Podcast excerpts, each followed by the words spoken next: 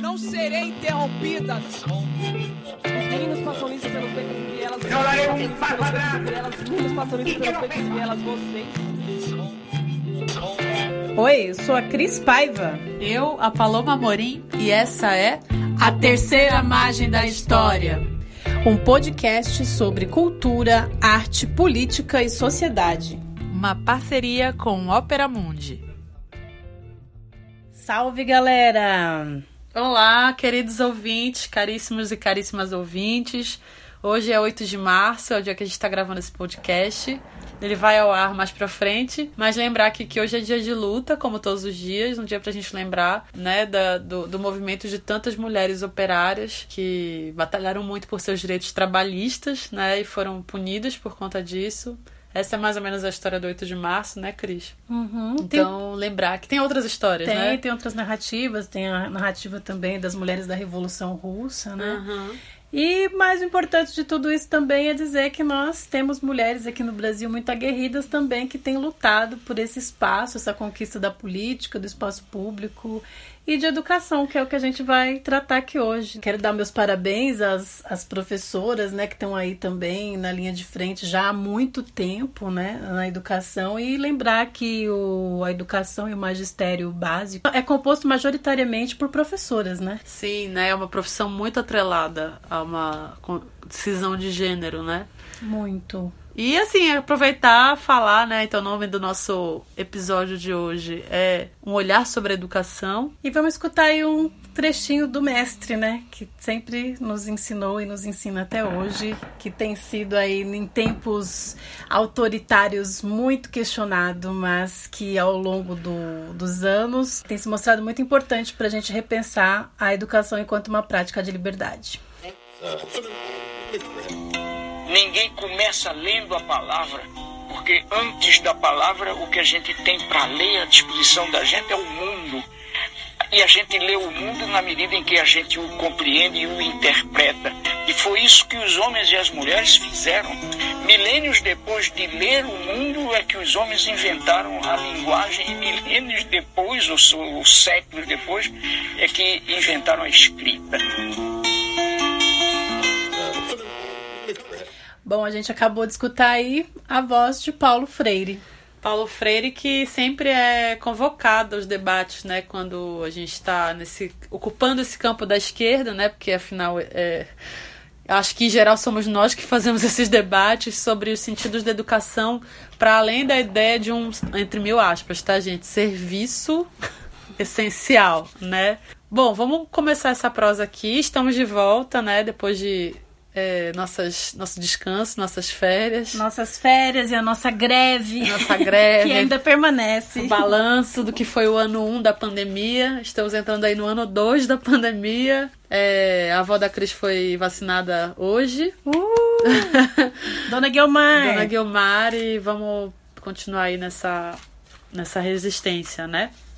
E aí, Cris, vamos começar então pensando um pouco essa questão histórica da educação no Brasil, né?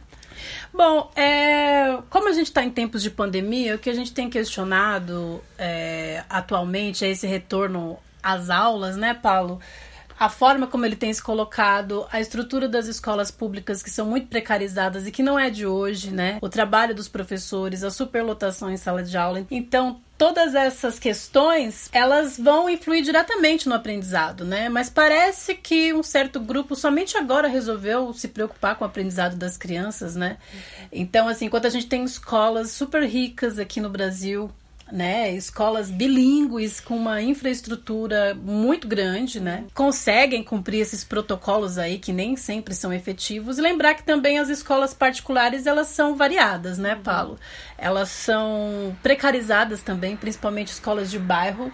Elas também não têm essa infraestrutura desses colégios dessa elite. É, quando a gente pensa às vezes nas escolas particulares, a gente aqui é, em São Paulo pensa já num Dante, num Porto Seguro, em Belém no Marista, né? E quando existem as pequenas escolas particulares, Sim. né? De uma Lem... classe média mais, mais é, remediada, digamos Isso, assim. Isso, né? e lembrar que esse professor de escolas e particulares de bairro, muitas vezes está trabalhando no público e no privado, né? Está uhum. acumulando cargos aí, porque justamente a escola particular de bairro ela paga muito pouco uhum. também, né? Então esse professor ele acumula esses dois cargos, né?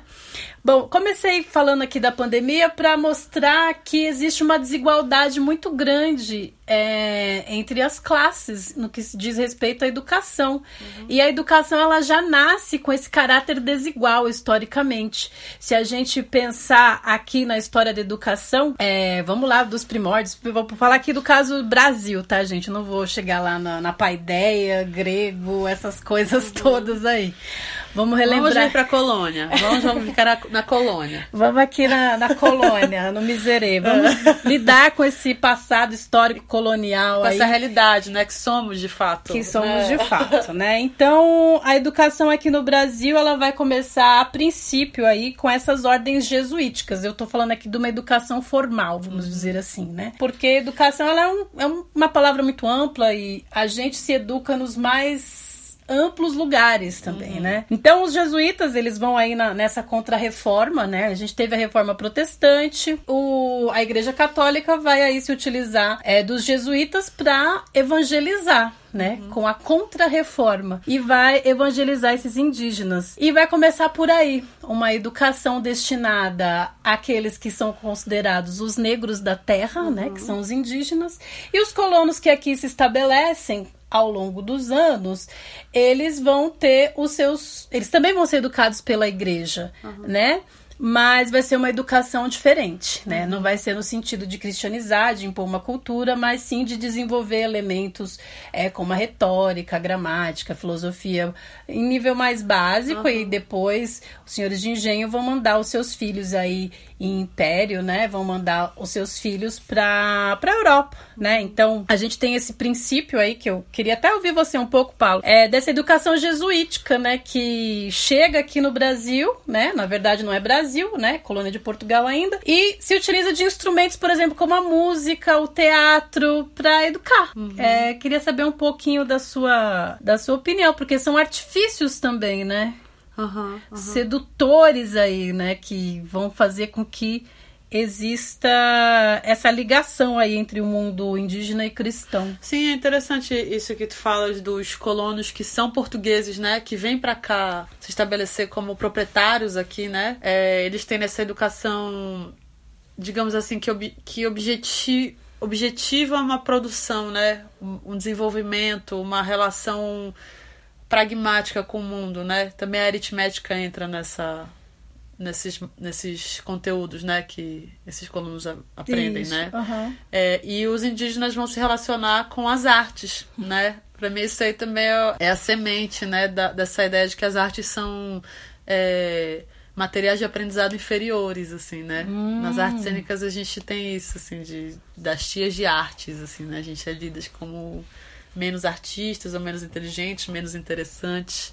E até na própria escola, né? Uhum. O aluno fica lá no conselho, fica em artes. Ah, não, pode passar. É, é. Matemática português? Não, uhum. reprova. Porque tem uma aplicabilidade mesmo objetiva, né? Uhum. Nesse sentido do que é, é esse esse protocapitalismo, digamos assim, né, quando existe a colonização aqui já, né, uma, um mercantilismo, né, que exige então conhecimento aí desse desse colono, desse português, desse, né, é, colonizador, esse invasor, nesse modo de operar mais estratégico, digamos assim, né, menos menos metafórico e mais estratégico, objetivamente estratégico, né? É, aí, nesse sentido, do, do, ensino das artes, né, o José de Anchieta é muito famoso na história do teatro brasileiro porque ele escreveu peças, né? Ele criou é, também, né, estrategicamente, é, materiais teatrais para os indígenas aprenderem em algumas peças, né, para os indígenas aprenderem, enfim, a, a, a ali a, as resoluções cristãs, né, esse, esse outro modo de se relacionar com o sagrado. E aí o que, que ele fazia? Substituía nesse sentido maniqueísta, né, da educação cristã do, do céu e do inferno, do bom e do mal, da, da isso, da santa da puta. Isso ele não ia né, abordar, mas esse lugar bem binário mesmo de, de oposição entre comportamentos, né? Ele vai estabelecer que as entidades indígenas, por exemplo, são, são vão sempre ser associadas aos demônios das peças, né? Interessante. É, é. E aí o, o as, as entidades heróicas, da, né, as personagens heróicas das peças são em geral, os santos, né? Então, pelo corpo, porque o teatro tem essa potência, né? Aqueles indígenas que estavam sendo catequizados aprendiam não só que suas entidades eram não eram boas, digamos assim, mas eles aprendiam a reajustar, reprogramar o pensamento na lógica binária cristã. Porque não necessariamente essa lógica é uma lógica de, de comunidades indígenas. Tem muitas comunidades indígenas que pensam de uma maneira, digamos assim, mais dialética, no sentido, se a gente for lá recorrer à filosofia, né? No sentido mais caótico mesmo de organização da, da, do que, que é bom, do que, que é mal. São os 50 tons de cinza aí da, né, do pensamento. Então, que algumas sociedades indígenas se organizam dessa maneira, não, não polarizada, né? Mas sim entremeada, entramada. Então é, é, muito hábil assim o que o José de Anchieta faz, né? Porque pela arte, pelo processo estético, hum. ele, ele ensina e coíbe uma manifestação cultural que o indígena já tinha antes de se deparar. E aí também tem a música, né? Que tem até algumas, algumas teses que dizem, não, mas os indígenas aprenderam a tocar violão, olha que legal. E que me parece muito correspondente à tese da, dessa. Às vezes a gente vê programas sociais, assim, na periferia, né? É, Ai, que legal, o menino aprendeu a tocar um instrumento e tal, né? Como se fosse assim, uma, só o, o tapa-buraco, assim, né? De um, de Como um... se isso fosse um veículo de inserção política e e como se isso fosse. Como se isso bastasse, né? Exato. Não precisasse criar nenhuma outra forma de política. É, e ainda assim, é uma, é uma forma de. Lindo violão, muito bom, do caralho, né? Mas é uma forma de também vir com uma ideia de que a, aquele ser que tá aprendendo não tem sua musicalidade. Uhum. Não tem sua maneira também de, de produzir sonoridade, de produzir essa, essa relação com, com a linguagem musical, né? É enfim, eu acho que a gente pode olhar ali para o século XVI e ver a gente aqui hoje tem, tem várias analogias assim, né, de, de, de formas de pensamento que que são possíveis de fazer, né? É, você falando isso, eu me lembro de um filme aqui que mostra isso, né? Um, um germe disso que você está falando, que se chama As Missões. Né? Tem até o Robert De Niro, enfim. E vai falar dessa educação musical jesuítica, né? Dessa binaridade aí que você trouxe aqui pra gente. Bom, é, seguindo aqui na nossa questão histórica, então a gente vai ter aí também é, mais adiante, o Marquês de Pombal né, vai expulsar os jesuítas aqui do Brasil e vão ser instauradas as aulas régias aqui no Brasil. Ainda não tem nada muito oficial, uhum. né? A educação ela começa a se desenvolver num nível um pouco mais formal quando a família real vem para o Brasil porque daí a gente vai ter a fundação das escolas, né? As escolas de medicina e engenharia na Bahia, as escolas no Rio de Janeiro de agricultura e química, uhum. né? E por que que a gente vai ter a, a criação dessas universidades? Então veja, a, o que vai ser uma prioridade aqui vai ser essa formação universitária, porque precisa se instalar uma é, um espaço administrativo, você precisa de funcionários públicos, né? Então a gente precisa formar essas pessoas. Então é, o Machado de Assis descreve isso nos romances dele, enfim. Só que essa galera, porque assim, como eu falei, tem essa primeira formação, muitos vão para a Europa e depois começam essa formação aqui aqui no Brasil. Mais adiante, é, no Império, como eu já disse aqui, a maioria das pessoas vão vão para a Europa mesmo estudar, né? Então os filhos senhores de engenho vão para a Europa. E o que, que é mais curioso aqui no, no Brasil, né? a gente vai ter aí em 1827 a primeira lei aí que vai falar é que em todas as cidades, vilas e lugares mais populosos haverão as escolas das primeiras letras, né? Que são aí as escolas de nível básico. Só que o Estado ele não vai bancar a capacitação dos docentes. Uhum. Isso vai ficar a cargo aí das províncias, né? Conforme dito aí no mais posteriormente também é, no ato institucional de 1834, durante o período da, da regência, né? Então, o Dom Pedro ele abdica, a gente não tem um governante aqui, então fica aí os regentes ocupando esse cargo. Uhum. A gente vai ter uma divisão aí escolar, né, que vai ser o ensino elementar, o ensino secundário e a formação de professores vão ficar a cargo dessas províncias que hoje seriam os estados. E o ensino superior vai ficar a cargo do, do poder central, uhum. né? Uh, durante a República a gente vai ter aí sim algumas modificações peronomútil, né? Uhum. Então, só lembrando aí antes de entrar na República, essa questão que a gente comenta, né? Ler e escrever na colônia e no império era ouro, uhum. né? Então a gente traz aqui também a questão dos negros que foram escravizados e que sabiam ler e escrever. Uhum. Sim, e aí quando a gente até é, volta a esse tema, por exemplo, do apagamento histórico, é interessante pensar, né, que realmente é, é a escrita ela é uma, uma ferramenta de perpetuação da própria comunidade, né? De você conseguir registrar ali na linguagem oficial, na linguagem hegemônica que vem da colonização, né? A sua, a sua existência, né? Num nível muito profundo, assim, de que você habitava esse lugar, de que você fez história, você é, construiu narrativas nesse lugar, né? E aí tem aquela passagem no Defeito de Cor, que é a, a, o livro da Ana Maria Gonçalves, que indica, né? Até que tu lembraste do Fatumbi, que é um revolucionário, né?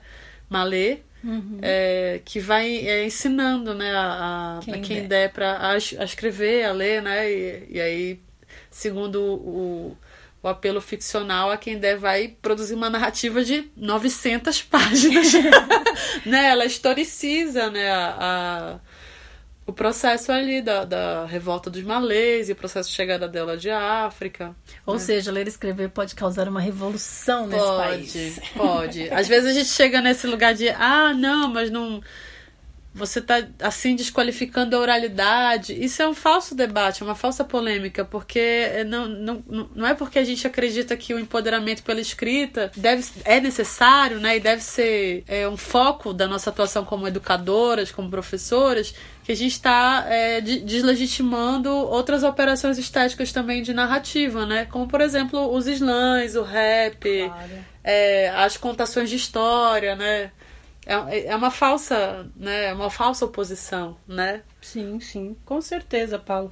O que eu, eu acredito é que a gente sempre teve essa dualidade, né? Na educação e isso se perpetua até hoje. E já adentrando aqui em questões históricas da, do período republicano, essa dualidade vai permanecer. A taxa de analfabetismo imensa entre uhum. as populações é, que foram libertas, né? Lembrando que a população negra não foi subsidiada em nada no pós-abolição, né? Foi largada, é, não tinha onde morar, não tinha o que comer, tão pouco no que diz respeito à educação. Em 1920 a gente vai ter esse movimento escola, da escola nova, né? Aí Anísio Teixeira que vai tentar tornar essa educação mais inclusiva, né? Então vai pensar em uma educação como uma prática da vida, né? E vai ter como base aí o, o filósofo John Dewey, hum. né? Mas isso vai demorar ainda a acontecer, porque até os anos 1940 a gente tinha uma taxa de analfabetismo imensa de 65% entre os jovens de 14 e 15 anos. Então, quer dizer, mais da metade da população brasileira se encontrava aí num nível bem precário de alfabetização, uhum. né? Uhum. Eu acho interessante trazer esse dado. É, claro que assim, a gente vai ter várias reformas e a gente já vai adentrar daqui a pouco aqui falar um pouquinho desse é, da ditadura militar, né? Porque muita gente fala, ah, na ditadura militar que era bom uhum. educar. Pelo contrário, é no período democrático, em que as pessoas vão ter acesso à educação, que as taxas de analfabetismo vão decair. Uhum. Claro que assim, acompanhado também de toda uma precarização. Lembrando que, né, a gente falou aqui do Dia Internacional da Mulher e, e da feminização do magistério, conforme a escola ela vai se democratizando, o magistério vai se feminizando, uhum. vai se tornando cada vez mais precário é a educação. Tem total relação, né? É, uma coisa com a outra. Muito, assim. muito. Principalmente no que diz respeito à educação básica, né? uhum. né? Porque a educação sempre é associada a uma questão do cuidado, né? Esses serviços ligados ao cuidado, como é, a enfermagem, uhum. a cuidadoria a... mesmo é, particular, né, Isso, né? De... cuidadoria de idosos, uhum. cuidadoria de doentes, cuidadoria de criança, todo esse tipo de profissão é relegado ao mais uhum. é, ali ao abismo ao da abismo. precarização, né? Muito, muito. E aí nesse sentido eu queria só também traçar uma diferença aqui, porque a gente às vezes coloca professor tudo no mesmo saco, como se professor universitário e professor de ensino básico é, estivesse nas mesmas condições, inclusive, de interpretação social sobre a profissão. Mas, quando a gente faz a graduação, o, o professor, é, a gente pode fazer o bacharelado ou a licenciatura, né? Alguns cursos agregam o bacharelado com a licenciatura, outros não. Por exemplo, as artes cênicas, que foi onde eu me formei, né? Uhum. História também, né? Ciências sociais. É, quem faz licenciatura, nesses cursos em geral, é, enfim, em geral eu tô também generalizando uma coisa que não é tenho certeza. Porque aqui na USP se separa, né? A maioria das... Alguns cursos sim, é. mas o que eu quero chegar é ao ponto é, para ser um professor de universidade, você não necessariamente precisa ter uma licenciatura. O que, que eu quero dizer com isso? Essa forma, essa estrutura, para ser um professor universitário, é, você não necessariamente precisa ter licenciatura, porque a ideia da universidade está atrelada muito mais a, ao pilar da pesquisa, né, dessa, desse tripé aí da pesquisa, da extensão e do ensino, do que necessariamente a esse lugar que, digamos assim, está associado ao ensino, que é da formação, que é de você se aprimorar também nos seus métodos de, de partilha do conhecimento, né? Dos métodos de, de criação dessas condições de conhecimento. É, então, a gente vê no país, muitas vezes, essa radical separação, inclusive, do tratamento por parte do Estado em relação aos professores universitários e de escola pública. Eu não estou dizendo que os do, da universidade estão bem na foto, eu acho que a gente está sofrendo uma grande precarização em relação à a, a, pesquisa científica, às universidades. Mas esses professores é, não são massacrados pela polícia, como, por exemplo, como vocês e são. Até assim, a né? próxima. Até, até a questão do plano de carreira, uhum. né? Professor universitário ganha mais do que um professor de educação básica, uhum. sendo que é, também não estou criticando aqui o ensino universitário, não se trata disso. Eu uhum. sei que tem muitas universidades que têm alunos, é, uma quantidade muito grande de alunos por sala, mas a gente chega a ter aqui no estado de São Paulo salas com até 40, 45 alunos por sala, né? E crianças, né? Uhum. Adolescentes, que são outros é. códigos, né? De, de respeito, Isso de relação. na educação do estado. Na uhum. prefeitura a gente chega a ter 35 crianças, uhum. né? Na educação infantil. Sim. Né? Então, como é que você vai oferecer, ofertar uma educação de qualidade uhum. com um salário baixíssimo e não ter um plano de carreira. Eu acho que a gente tem uma diferença grande aí entre o ensino universitário. Sim, né? É salarial, é, é também de, de interpretação da sociedade em relação a, esse, a essa profissão. Professores de ensino universitário, por exemplo, são muito mais homens uhum, também, né? Bem observado. É, apenas porque os debates eles precisam também estar carregados de suas complexidades, porque às vezes a gente fala sobre a parada a greve né, dos professores por conta da pandemia e, e aí alguns argumentos em relação aos professores universitários é, né? Ah, mas os professores universitários fazem tal coisa e tal coisa, estão dando ensino remoto, estão dando aula remota, mas é muito diferente dar aula é, remotamente para um conjunto de crianças que muitas vezes não têm acesso à internet. Claro. Do que para um conjunto de orientandos, né?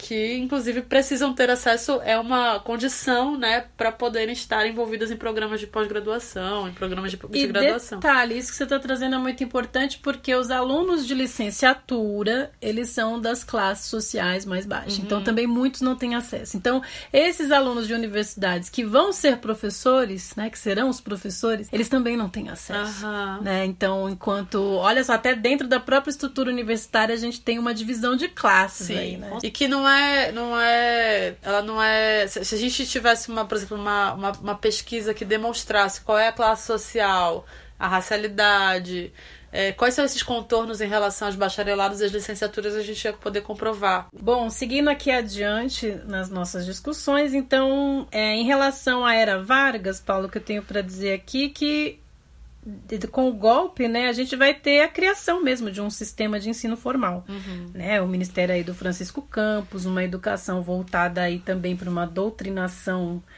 digamos assim, nacionalista, até de cunho fascista, né? Uhum. Na era Vargas. E em 34 a gente vai ter essa centralização aí nacional no que diz respeito ao ensino superior e acho que também a gente pode apontar aqui essa questão do, da educação básica está sempre a cargo dos estados e municípios. E tem municípios que são muito pobres. Então, assim, quando a gente fala de educação no Brasil, a gente tem uma diversidade, uma gama imensa. Uhum. A gente está pensando aqui no Sudeste, se a gente ampliar isso para o Brasil profundo aí, como é essa questão do ensino à distância, né?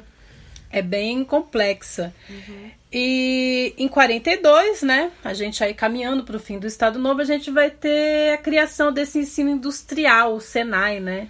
Então, a gente também já vai ter aí uma outra vertente da educação, né? Então, uma educação que vai é, levar as pessoas que conseguem, né, ingressar aí nesse ensino médio técnico, né? As classes trabalhadoras vai ter um destino, uhum. a fábrica, uhum. né? Então, tem essa essa separação aí. Então, vai ter sempre essa dualidade, né, no, no, campo da educação. De quem já é mão de obra barateada e de quem merece ser pensador Isso. no Brasil. Né? Nossa, é uma coisa muito absurda, né? Bom, pensando aqui mais adiante, nos anos 60, né, com a ditadura militar, ditadura civil militar dos anos 60, a gente vai ter aí é, essas reformas, né? A gente vai ter uma reforma em 1971, a LDB de 1971 em que vão ser postos aí os acordos, né, do, do MEC e os AIDS, né, então vão ser técnicos que vão se reunir aí com os profissionais de educação, vão fazer relatórios, é, vão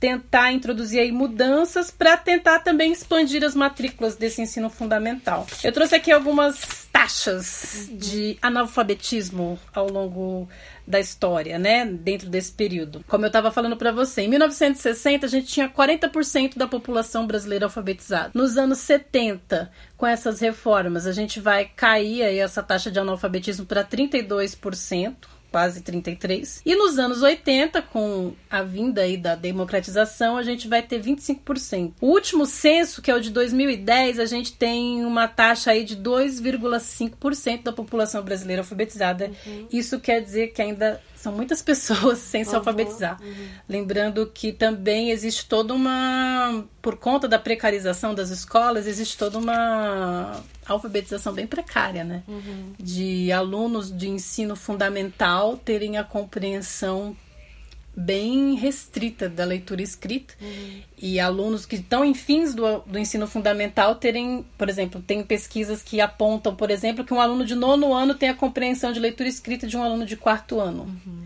Né? É muito triste isso. Sim.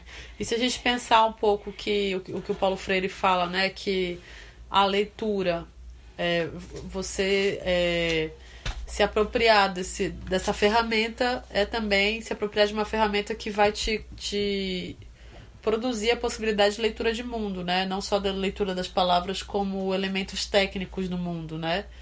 Mas é, tem um lugar aí que é também de uma alfabetização, um letramento na linguagem, né? Na linguagem Sim. que nós partilhamos, né? De novo, não quero tentar compor aqui hierarquias, assim, né? Mas essa ideia de se relacionar com as palavras não só como meios é, informativos, né? Mas também como portas à criatividade, né? Portas que, que se abrem para que você consiga também expandir o seu, o seu imaginário, né? A sua potência criativa sua, o seu desejo, né? O, desejo de, de, ir além, né? Ir além, né? Da decifração de códigos, né? Uhum. E você trouxe aí muito bem o Paulo Freire e lembrar que o Paulo Freire aí também, né? Sofreu as questões aí da, da ditadura, né? O Paulo Freire que vai desenvolver aí o seu método para alfabetizar as camadas populares e vai ter uma repercussão muito grande aí nos anos 60. Ele é visto como subversivo, vai uhum. ser exilado aqui do Brasil. Apesar dessa expansão do ensino nos anos 70, né, vai ser uma educação aí voltada para questões também autoritárias. Escola de Educação Física do Exército realiza-se brilhante demonstração de ginástica e adestramento pelos estreantes matriculados na colônia de férias criada naquele luganário com caráter recreativo, destinando-se ao preparo físico da juventude estudantil. Cerca de duas mil crianças de ambos os sexos, sem distinção de cor, raça ou religião, frequentam a colônia de férias ali recebendo instrução de professores especializados.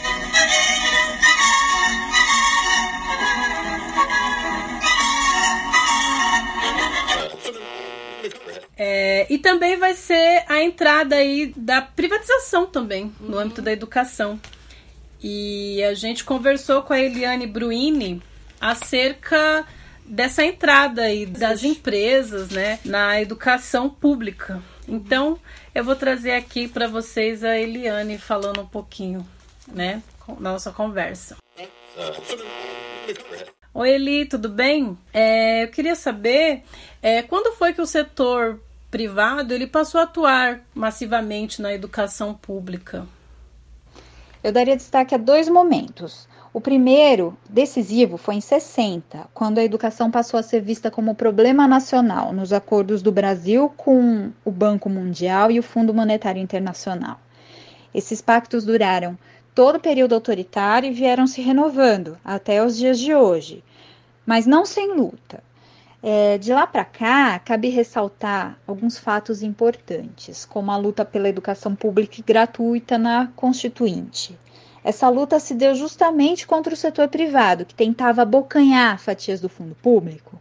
Mas quem estava por trás dessa boquinha? os grupos de escolas privadas, as escolas ligadas à Igreja Católica, e no parlamento essa tentativa era representada pelo nunca extinto Centrão, ou se você for saudosista, o Arenão. é, nesse processo, Cabe destacar também o papel do Florestan Fernandes, que tomou para si uma verdadeira tarefa de Sísifo, como lembra o Plínio Sampaio Júnior, encabeçando inúmeras batalhas pela educação pública e ainda não ficou contente com o texto que foi para a Constituição Federal. O segundo momento importante, mesmo após as conquistas na Constituição, é a reforma do Estado em 95 no governo FHC. Esse momento ele é determinante para a entrada massiva do setor privado na educação pública com as novas relações políticas econômicas do país. É nessa fase também que os principais desafios para a materialização do direito à educação pública e gratuita são colocados, porque, além das influências do capital internacional, houve uma importante redução da participação popular nas decisões sobre as políticas sociais. Isso devido à entrada de organizações da sociedade civil vinculadas ao setor privado na realização dos serviços essenciais do Estado e minando até os dias de hoje o sentido público da educação em escala nacional, estadual, municipal, de diferentes formas. Muito interessante, Li. É, além disso, eu queria saber é, como é que você vê essa pressão do, do setor privado é, no retorno às aulas nessa pandemia. O primeiro ponto que a gente pode levar em consideração é o desenvolvimento do setor privado na área educacional porque mesmo a educação sendo pública, há uma série de contratos, convênios é, para execução de serviços em parcerias público-privada, com organizações vinculadas ao setor privado, com empresas e serviços relacionados à educação. Então, o retorno às aulas presenciais significaria, por um lado, a possibilidade do setor privado retomar o seu desenvolvimento nos processos relacionados, direto ou indiretamente à educação. Por outro lado, quando o argumento aparenta uma preocupação com o desenvolvimento das crianças e jovens, num contexto em que o modo preventivo contra o vírus ainda é o distanciamento social, enquanto a campanha de vacinação caminha em passos lentos, enquanto as famílias mal conseguem chorar seus mortos, o que esse argumento pode estar ocultando?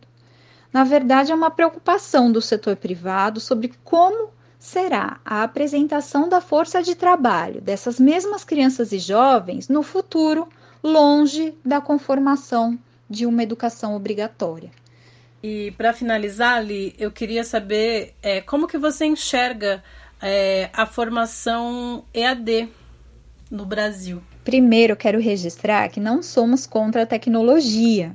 E lembrar que a modalidade de ensino à distância não é nova. O modo como a educação à distância tem sido apresentado hoje, isso sim é novo e é uma conquista do setor privado. Bem, ela surge como uma ideia de democratização do ensino. Ela pode chegar onde a universidade não chega, apresentar mensalidades muito mais baixas em relação ao ensino presencial privado. Mas então, quais são os problemas? Os conteúdos são bastante rasos, as turmas lotadas, é impossível o aprofundamento de qualquer assunto, de qualquer dúvida. Ela retira espaços de diálogo, de expressões individuais também. Ela traz formas padronizadas, ela despreza questões culturais e regionais, por exemplo. Isso sem falar na última novidade, que é substituir o papel da docência pela inteligência artificial. Então veja você, o estudante, que geralmente é um trabalhador ou uma trabalhadora, um pai, mãe que divide seu tempo além do trabalho com a família, pensando que vai ter uma certa flexibilidade de estudo, acesso a uma profissão que poderá melhorar a sua vida. Nesse modo, ele deixa de ser estudante para se tornar um cliente. Então, ele paga uma mensalidade e, em troca, ele recebe um saber restrito de uma determinada área ou profissão. E nós estamos falando de profissões como as de engenharia, por exemplo, que recentemente autorizaram a graduação EAD. Isso sem tocar nos problemas do próprio ambiente de aprendizagem, né, que exigem, exigem bastante leitura, conhecimento tecnológico, acesso à internet, computador de mesa ou notebook com sistemas operacionais X que nem sempre estão disponíveis a todas as pessoas. E é muito interessante, né? Porque ali responde brilhantemente, né? É, essa relação entre a ideia da educação não como uma travessia, digamos assim, mais poeticamente, ou é, uma, uma experiência, né? De, de dilatação do mundo, né? De dilatação da, da, do olhar para o mundo, né? Dessas relações mas como a ideia de serviço, né? E do, do aprendente, do estudante, como é, um elemento capaz de produzir lucro, né? Então ele, ele se dissocia da ideia inicial, que é aquele que está aprendendo, aquele que está, enfim, que, que tá recebendo uma responsabilidade também de cada vez mais interagir com o mundo, para esse outro lugar que é puramente numérico e associado mesmo a, a uma visão mais empreendedorística, empresarial, né? Total. Me chama muito a atenção na fala da Eliane, essa questão do EAD, né? Não tem nada que ser contra o EAD, mas a uhum. forma como é posta aqui no Brasil, né? Uma forma não planejada, né? Então aí esses conglomerados aí de educação se aproveitando também disso nesse sentido. É, e é interessante pensar né, nessa questão, por exemplo, das empresas, quando a gente fala assim, o golpe civil-militar, e cada vez mais eu tenho me habituado a, a civil-militar, né? Não falar só golpe militar ou ditadura militar. Por que civil? Porque teve, né, é, como, enfim, ali falou, a Cris também, essa relação forte com o empresariado, né? E alguns institutos, enfim, algumas fundações ali que financiaram mesmo essa, esse golpe militar no Brasil. E aí a gente tem o IPES, o IBAD, né? E a Fiesp, né? Que é a velha Fiesp do, do Verde e Amarelo, lá da uhum. Paulista. Uhum. É responsável, por exemplo, pelo, pelo, pelas, pelas escolas do, do SESI, né? SESI, é, Senai. É, SESI, Senai, Senac, né? Senac também? É o sistema S que é, é criado. o sistema S, é, né? É, essas escolas, elas parecem super pra frentex, assim, porque, enfim, tem um planejamento ali, meio modernoso e tal, mas é, o, o que na verdade se, se estrutura como método é ensinar, porque são lá na Vila Leopoldina, por exemplo, é integral o curso para os meninos, para as crianças, assim. É que as, as crianças, como você falou, é, aprendam a ficar oito horas fora de casa, porque esse é o tempo que o trabalhador fica fora de casa, né? Então é bom a gente ver assim quais são os projetos que estão escamoteados Sim. nessa nessa tentativa de modernização. Modernização do quê? Do óbvio, né? Modernização do que já está dado. Desse projeto sempre de manutenção do pobre no lugar do pobre, né? Do pobre no lugar da, da, da força de trabalho barateada, da massa explorada, né? Uhum. Você mesmo falou, né, com esse ressecamento das escolas agora em, com as matérias que são associadas às humanidades, né? Ficam mais as, as, as os conteúdos associados mesmo a essa produtividade mais técnica, mais orientada, né? E, e em contraponto, em escolas particulares, particulares você vê um cardápio ali de, de aulas interessantíssimas, aulas Isso, de fotografia. De alto padrão, né? Alto padrão, claro. É, método Waldorf, né? Fotografia, guache, pintura, revelação, é, fazer crochê, tricô, bonecas, música, teatro, tudo que, é, enfim, em tese não serve para nada, né? Para um determinado é, trabalhador, né? Um aliás, para uma determinada classe, claro. serve bastante para as classes é, que são, enfim, priorizadas no país, né? E o pior é que quando essas matérias são ensinadas para as classes é, pobres, né, são ensinadas de um jeito muito precário, porque aí não vai ter violão na escola, ou vai ser desse jeito, né, você vai aprender umas musiquinhas aí, vou falar, ah, que bom, agora ele aprendeu mais essa técnica, né, num olhar muito mais associado a não ao desenvolvimento intelectual, né? Uhum. Mas a, é, tapar um buraco ali, né? Na falta da cultura, né? Nessa e pretensa. sempre esses projetos que são semestrais, né? Bem, bem complexo isso, né? Não é um professor que fica ali permanente, que também está precarizado na sua forma de trabalho, né? As fábricas uhum. de cultura, mesmo como você uhum. fala, né? Dessa precarização que o próprio professor é, desses espaços também está submetido, né? Uhum. E enquanto que no, na educação pública, agora com a nova base curricular nacional, é o notório saber, né? Uhum, então, sim. ou seja, o que, que, que isso? Isso é muito amplo, né? O que, que pode ser? É, e, e você coloca isso, Paulo, desse sistema S aí, que já foi implementado aí durante essa ditadura Vargas, lembrando que nos anos 70 aí, né, o, o Jarbas Passarinho, né?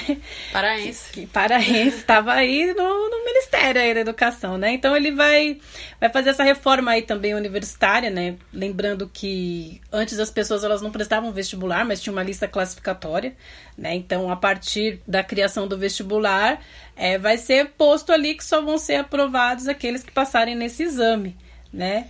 Lembrando que também aí durante esse período a gente tem o artigo ali, o decreto, na verdade, 477, que pode desligar e suspender professores e funcionários tidos como subversivos. Uhum. Né? As universidades elas vão funcionar, é, não vão ser mais as cátedras, mas os departamentos.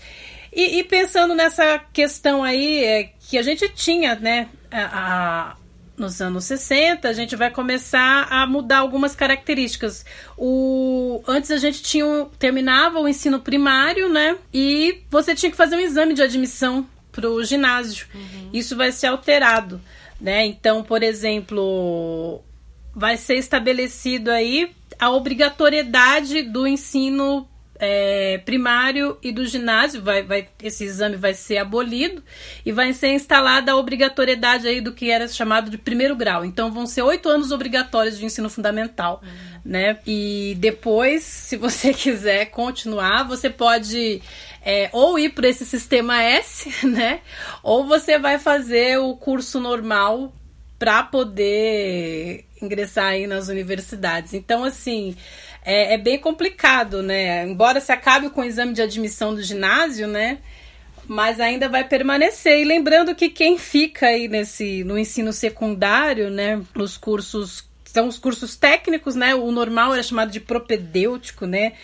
É, o que vai para a universidade, você vai ter disciplinas como educação moral e cívica, uhum. né?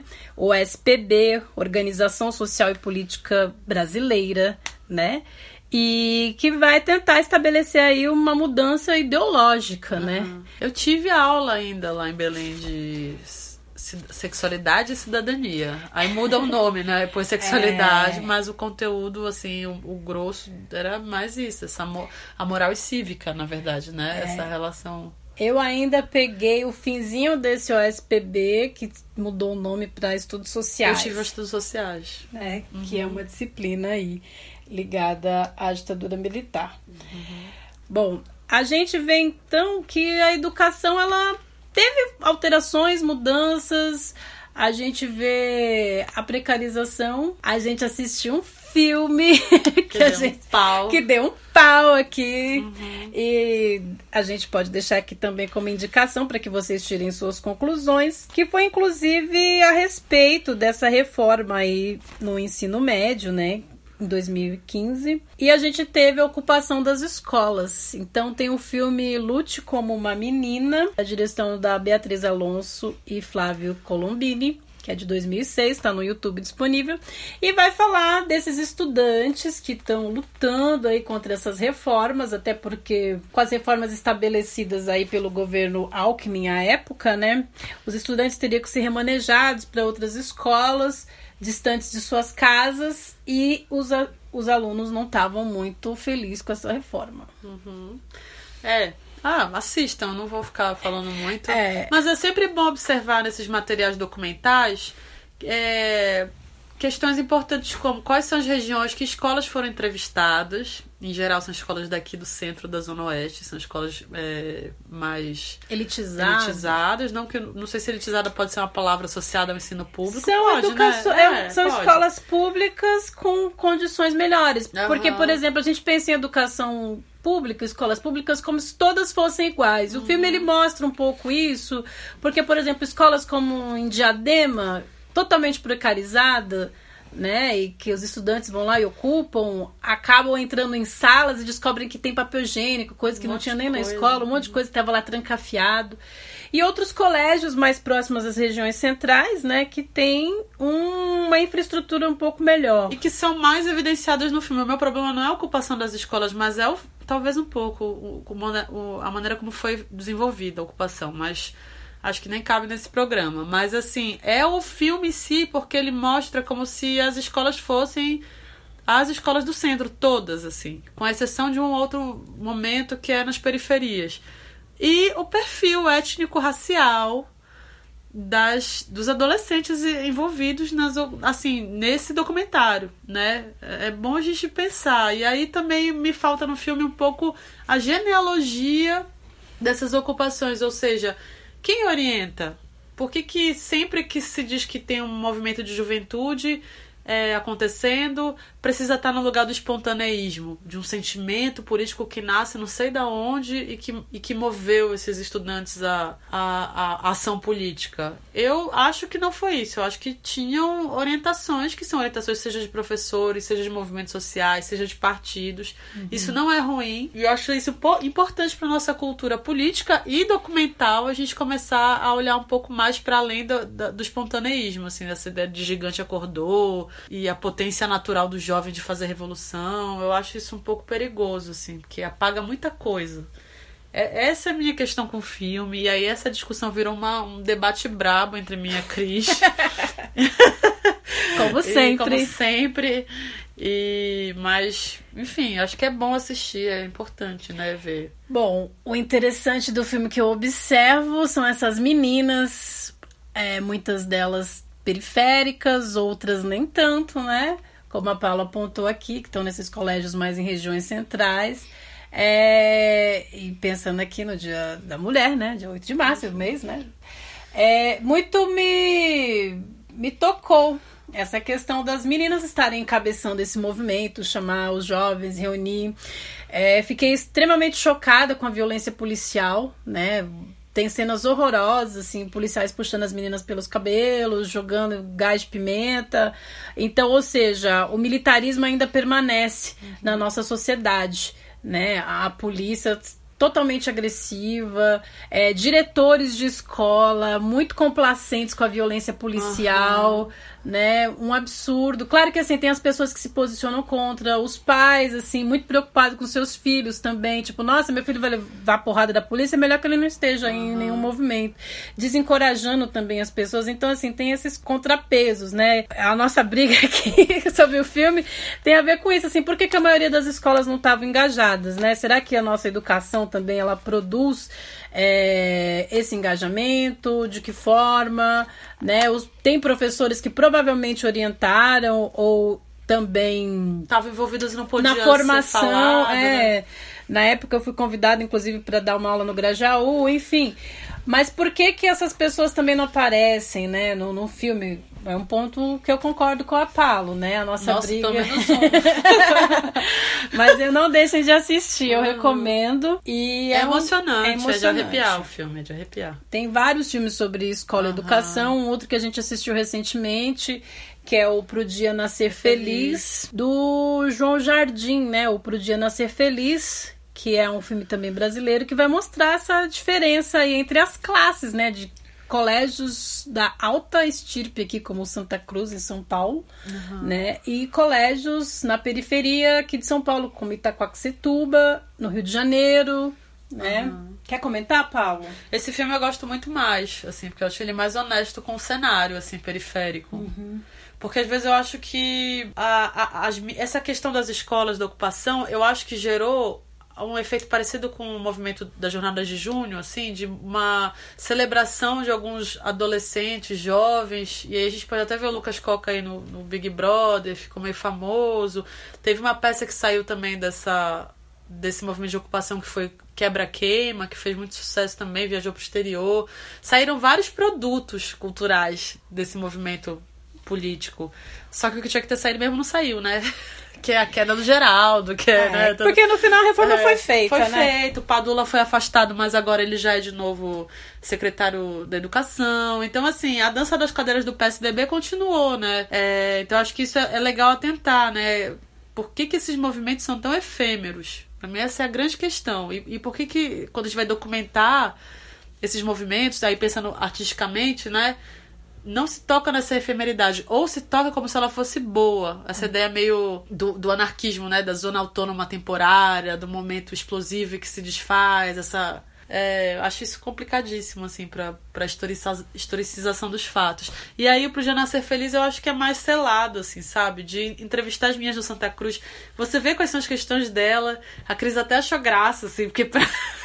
né, umas coisas meio. É, eu lembro que anos banais. depois cruzei com essas garotas na pela USP, Universidade de São Paulo. que seja... já tava selado que elas iam ser aprovadas na USP. Já tava selado, elas já eram. Porra, já tava aprovadas no doutorado da USP, né? Tamanha qualidade ali do, da maneira como, do ensino, do método, de tudo, né? E o Santa Cruz é assim, um palácio, né? E as meninas lá da periferia, que as questões delas eram outras, não era se elas estavam estudando muito e estavam cansadas de tanto estudar, mas não conseguiam parar de estudar, que era a questão do Santa Cruz. Era a mana que chama outra de puta e que roubou o namorado dela, que falou mal dela e elas se descabelaram, né? E a comunidade e a família é, são outros, outras, outras é, dimensões mesmo, né? Uhum. De, do que, que é educação, claro. Né? E vejo também um professor muito, uma professora muito adoecida, né, uhum. no documentário.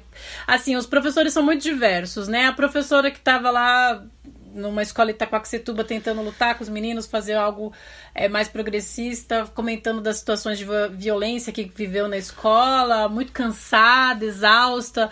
No Rio de Janeiro já professoras mais querendo punir os estudantes, uhum. né? Passa um estudante lá que gosta de música e mas assim, super... todo mundo já na tampa, né, da pressão. Muito, assim, muito na é. tampa, muito uma escola também pública muito punitivista uhum. também com a com a classe trabalhadora, né? Porque queira ou não os professores, eles também vêm de um uma classe média, média baixa, uhum. né? Então, quando vai atuar também na escola pública, não sabe muito bem lidar com essas questões que também são sociais, não são só da escola, uhum. né? Pensando aqui na pandemia, né, gente? Ir uma vez por semana para a escola não vai resolver a educação, é. não vai resolver a alimentação. Então, só para fechar aqui a minha fala nesse sentido, toda a problemática que tem se colocado em relação à volta às aulas é um problema já muito antigo na, aqui na uhum. sociedade brasileira. E como eu falei, a gente está falando aqui do Sudeste, quando a gente expande para regiões mais pobres ou para lugares mais periféricos aqui dentro do, do estado de São Paulo, as coisas se complicam muito mais, uhum. né? Uhum. Então eu sou favorável, fique em casa, fechem as escolas. E Auxílio a... de 600 reais ou mais, Sim. né? Apoio à greve Apoio. dos professores totalmente, gente. Professores em casa e vacinados em prioridade, né? E mais, é desonesto agora defender estudante pobre e preto como se eles estivessem desde sempre na centralidade do debate. Ninguém lembra desse, dessas crianças, desses adolescentes no decorrer do, dos processos anuais, né, educacionais, das reformas. Ninguém lembra deles. Aí agora, por causa da pressão das escolas particulares, do empresariado, da classe média, é, os, esses meninos viraram os grandes protagonistas né, da, da discussão escolar, né? Sim. Então acho que a gente talvez tenha que ter vergonha na cara e colocar de fato eles como grandes protagonistas daqui pra frente, né? E começar de fato a atuar pelo bem deles, né? Do processo educacional deles e dos professores deles, né? Com certeza. Vamos indicações e finalizar as polêmicas. Bom, gente, antes de fazer a minha indicação, quero dizer que a gente fez um post, né? Ah, é, o tropeço. É. A gente É um, é um post, né? É bem lembrado. É, Fala você que você falou. Caros e caras ouvintes, fizemos um post do livro Tropeço. Do Anderson Feliciano, é, que é um performer e dramaturgo, né, de Minas. é, que eu tive a, a- a alegria de conhecer há dois anos, eu acho, que eu já me perdi no tempo com essa coisa da pandemia, num festival de Minas Gerais, lá de BH. E a gente, na verdade, se conheceu não tanto porque tem mais uma relação online, assim, né? E aí eu fui conhecendo o trabalho dele, fiquei super interessada. É muito, muito bom é, essa, essa exploração da linguagem performativa, da palavra, de uma dimensão negra subjetiva que não é estereotipada, que é. que nem não chega nem à ideia da estereotipia, né? Que chega à ideia do desvio mesmo, do tropeço, do é, do deslize, né? Que vai pra lugares em que você não imagina que tá indo. E aí o Anderson gentilmente cedeu um dos livros, esse livro dele, né? Com a compilação de algumas dramaturgias performativas, né? É, que chama, enfim, Tropeço, e a gente vai fazer esse sorteio. Então já tá lá o post no nosso Instagram. Curta e indique os seus amigos e amigas e amigues para concorrer ao sorteio. Isso, aí a gente vai fazer o sorteio no próximo, divulgar o ganhador no próximo podcast, que provavelmente vai ser daqui a 15 dias. Vamos voltar com essa, essa frequência, né, Cris? Hum, voltando aí com tudo, terceira margem da Sangue história. nos olhos. É. Bom, a minha indicação para o dia é o livro da Bell Hooks. Bell Hooks é um pseudônimo de Gloria Jean Watkins, né? Ela nasceu nos Estados Unidos é, em 52 e ela é professora da City College de Nova York, né? Então ela escreveu inúmeros livros e eu vou indicar aqui o dela, o Ensinando a Transgredir a Educação como Prática de Liberdade. A Bell Hooks que se inspirou muito aí nos escritos também de Paulo Freire e conheceu Paulo Freire. Conhecer foi, foi é, super decisiva, né? Em Sim, alguns a- processos de formulação teórica dele mesmo, né? Até para que ele revisse essas questões de raciais, raciais e de gênero, sim, né? Sim. A educação como prática da liberdade é um jeito de ensinar que qualquer um pode aprender. Esse processo de aprendizado é mais fácil para aqueles professores que também creem que sua vocação tem um aspecto sagrado, que creem que o nosso trabalho não é o de simplesmente partilhar informação, mas sim o de participar do crescimento intelectual e espiritual dos nossos alunos. Ensinar de um jeito que respeite e proteja as almas de nossos alunos é essencial para criar as condições necessárias para que o aprendizado possa começar do modo mais profundo e mais íntimo. Bell Hooks Ensinando a Transgredir a Educação como Prática da Liberdade. E eu quero indicar A Língua das Mariposas, que é um filme espanhol de 99, dirigido pelo José Luis Cuerda, que fala é, sobre a aventura de um menininho, né? Aventura, né? A experiência de um menininho com um professor no período da Guerra Civil Espanhola. Então, o professor republicano começa a ser perseguido, né? Começa a ser um pare ali no contexto da, de onde eles vivem, e aí é, o processo de aprendizado do garotinho Mon Moncho é, atravessado completamente por esse por essas explosões políticas, né? Pela perseguição, pela estigmatização do professor, de modo que ele mesmo que tanto ama esse professor, ai, dá vontade de chorar até. tanto ama esse professor ele começa a, a introjetar o, o ódio também, né? Por esse professor, assim, tipo, um menininho, né? Muito legal. Muito Paulo, legal. E mais uma propaganda que eu vou fazer aqui, sim, ela não quer, mas eu vou fazer. Paloma Franca Morim está lançando oito pela editora Alameda. Não deixe de adquirir esse seu exemplar e que está incrível, gente. Corre lá para pegar ou então peça aqui pra gente no nosso direct autografado por Paloma. Ai, obrigada. e vamos Fico lá, tímida. finalizando. Quer falar algo do livro, Paulo? Não, já, já, já falaste. Tá. Terminando aí com a música Anjos da Guarda, da grande Leci Brandão. Vamos nessa. Salve, até a próxima. Até a próxima, gente. Um beijo. Força e luta. Força e luta. Todo apoio à greve. Uhul!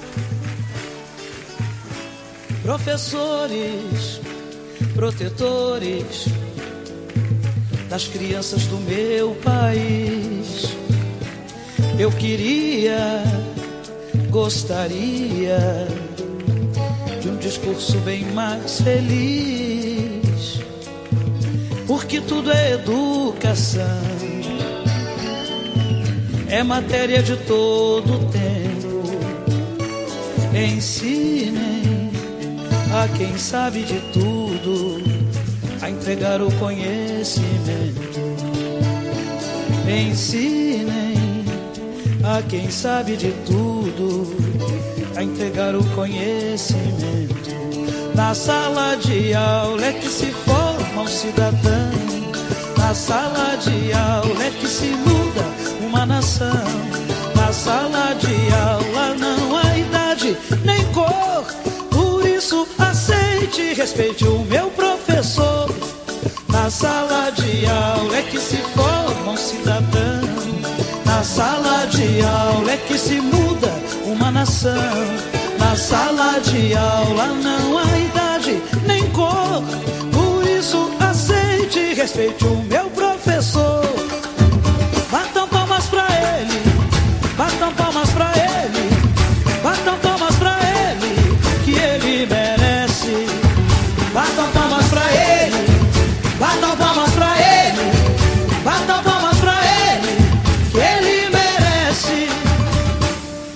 Professores, protetores das crianças do meu país.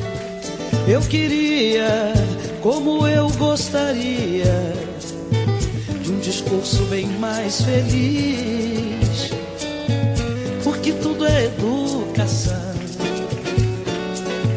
é matéria de todo tempo. Ensinem a quem pensa que sabe de tudo, a entregar o conhecimento na sala de aula é que se forma um cidadão, na sala de aula é que se muda uma nação.